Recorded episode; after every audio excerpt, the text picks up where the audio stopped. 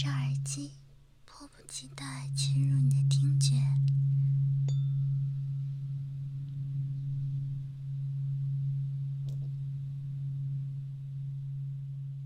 什么你都喜欢。我是图图，我是国内第一个经过认证的 ASMR 艺人，也是一名耳语者。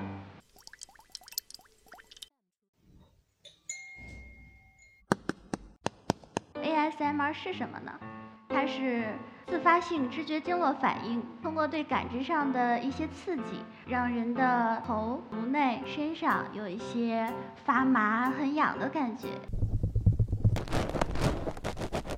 我们的工作之一呢，也是帮你找到适合你的声音，带大家逃离失眠魔爪。这呢，也是 ASMR 的作用之一。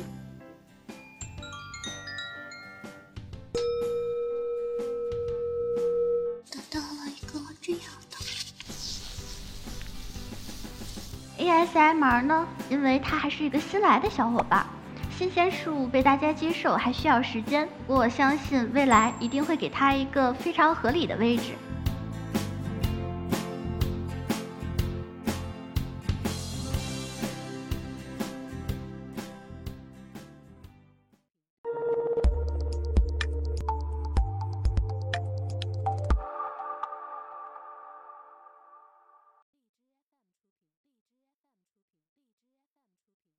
我是一刻 Talks 的讲者陈梓彤，兔兔，兔小蠢。我是国内第一个经过认证的 ASMR 艺人，也是一名耳语者。我的生活方式就是 ASMR，也希望能够是你们的新的生活方式。那 ASMR 是什么呢？它是自发性知觉经络反应。简单的说呢，就是通过对感知上的一些刺激，让人的头、颅内、身上有一些发麻、很痒的感觉，也可能会有一些毛骨悚然的感觉。那很多人就很好奇，说你说的这个太复杂、太专业了，我听不懂。那也许你听过耳骚、颅内高潮，这些呢，其实都是我们对 ASMR 方便记忆的一种说法，但并不完全正确。那也许这些词你也没有听过，失眠总该不陌生了吧？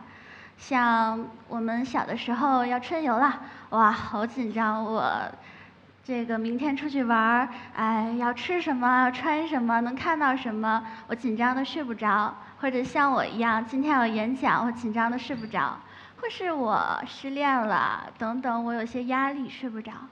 也可能是我的觉很短，或是我半夜很容易被一些小动静吵醒，这些都是失眠。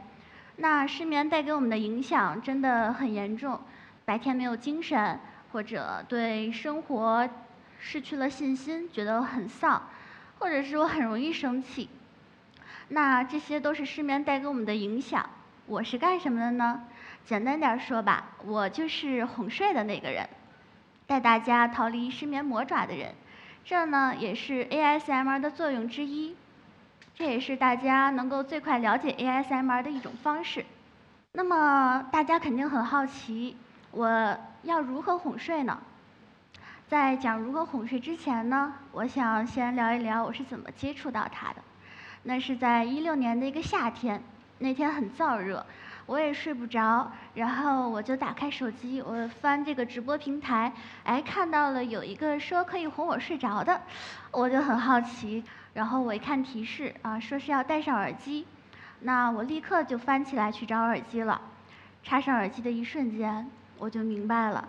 真的是开启了新世界的大门，我终于知道刚才弹幕和评论里说的那些很特别、很舒服的感觉是怎样的感觉了。我就是这样接触到了 ASMR，慢慢的呢，我也有了很多 ASMR 作品。其实当时啊，在做 ASMR 的时候，当时大家都知道国内没有多少 ASMR 作品。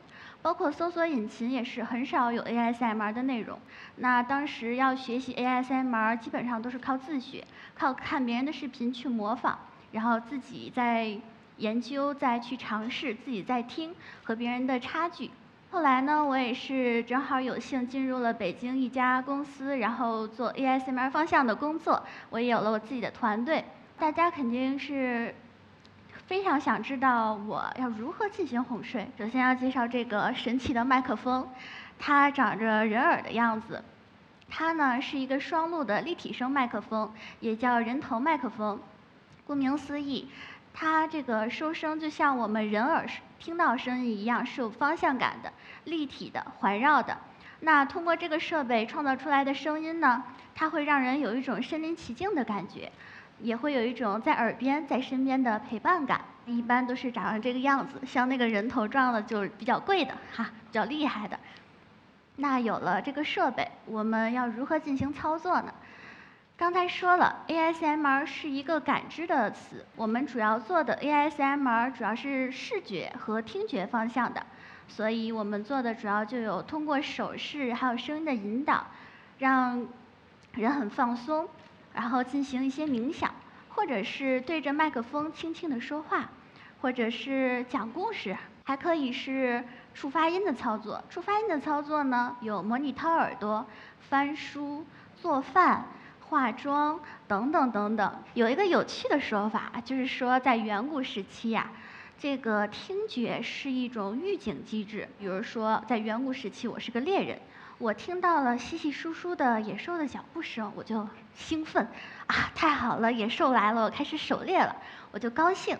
那如果我是一个没有什么战斗力的人，我听到这个声音，我就哎害怕，不行了，我我告辞，我先走了。这就是为什么你会觉得兴奋，会觉得害怕，因为我们的生活环境不一样，所以我们每个人的感觉也是不一样的。那当你的感觉和别人不同的时候，不要担心，因为我们的工作之一呢，也是帮你找到适合你的声音。那什么是适合你的声音呢？能够让你感到舒服的，能够缓解你的焦虑的，能够让你觉得平静的。都是适合你的声音，不要着急。大家可以尝试听一些寻找触发音的 ASMR 作品，这样可以很快找到自己喜欢的声音，让聆听者对生活更加充满信心。说刚才那些刺激还有愉悦的时候，肯定有人想到了这个词。这个其实是很多人对我的误解，就是大家很容易把 ASMR 和色情联想在一起。这是为什么呢？因为 ASMR 圈确实是鱼龙混杂，有很多他真的不懂 ASMR 的人，就是抱着我们的设备，打着 ASMR 的旗号，然后做一些不正面的事情。不过说到这儿，也要感谢扫黄打非，确实是让这些黄色势力受到了很大的打击。虽然我们绿色势力也遭到了一些牵连，但是我们会努力的做出更好的、更高质量的 ASMR 作品，带大家体验到 ASMR 真正的魅力。所以 ASMR 真的跟色情没有关系。那么说完这方面的误解，还有一个常见的误解啊，就是 ASMR 是二次元文化吧？ASMR 也不是二次元文化，二次元是什么？A C J N。动画、漫画、游戏、小说，刚才也说了，ASMR 呢是一个描述感知的词语。那它既不是动画，也不是漫画，也不是游戏，也不是小说，所以它确实不属于二次元文化，它不被包含在内。要说它们应该是有一些交集的，比如说我们可以还原啊动画片里的某一个场景，然后做一些 ASMR 的作品，那这就是。AISMR 和二次元有交集的地方，有融合的地方。那为什么很多人会觉得 AISMR 是二次元文化呢？我觉得也许有一部分原因是因为 AISMR 火于 B 站这一个二次元属性很强的网站。那为什么它会火于二次元网站呢？我个人的觉得想法是，这个二次元的爱好者呀，往往对新鲜事物的接受能力更强一些。所以能够更快的去了解 ASMR，能够更快的接受它。还有一种很大的可能性，我觉得是因为现在有很多直播平台呀，就喜欢把 ASMR 直播扔到二次元板块里。说了这么半天，ASMR 到底是什么呀？是一种文化吗？或者是一份工作吗？我觉得不是。ASMR 呢，因为它还是一个新来的小伙伴，新鲜事物被大家接受还需要时间。我觉得它的将来也许是会是一种学科，一种科学，或是属于医学范畴吧，比如说心理或者是精神方面。但是我们现在还没有很好的办法去判断它。不过我相信未来一定会给它一个非常合理的位置。就目前来说，ASMR 对我来说是什么呢？我觉得 ASMR 是一种长久的陪伴，是你孤独内心的伴侣，是漫漫长夜的歌颂者，是心灵的倾听者，是我的生活方式，也是希望能够带给你们的一种新的生活方式。希望我能够在你孤独的长夜陪伴着你，倾听你心灵的故事。谢谢大家。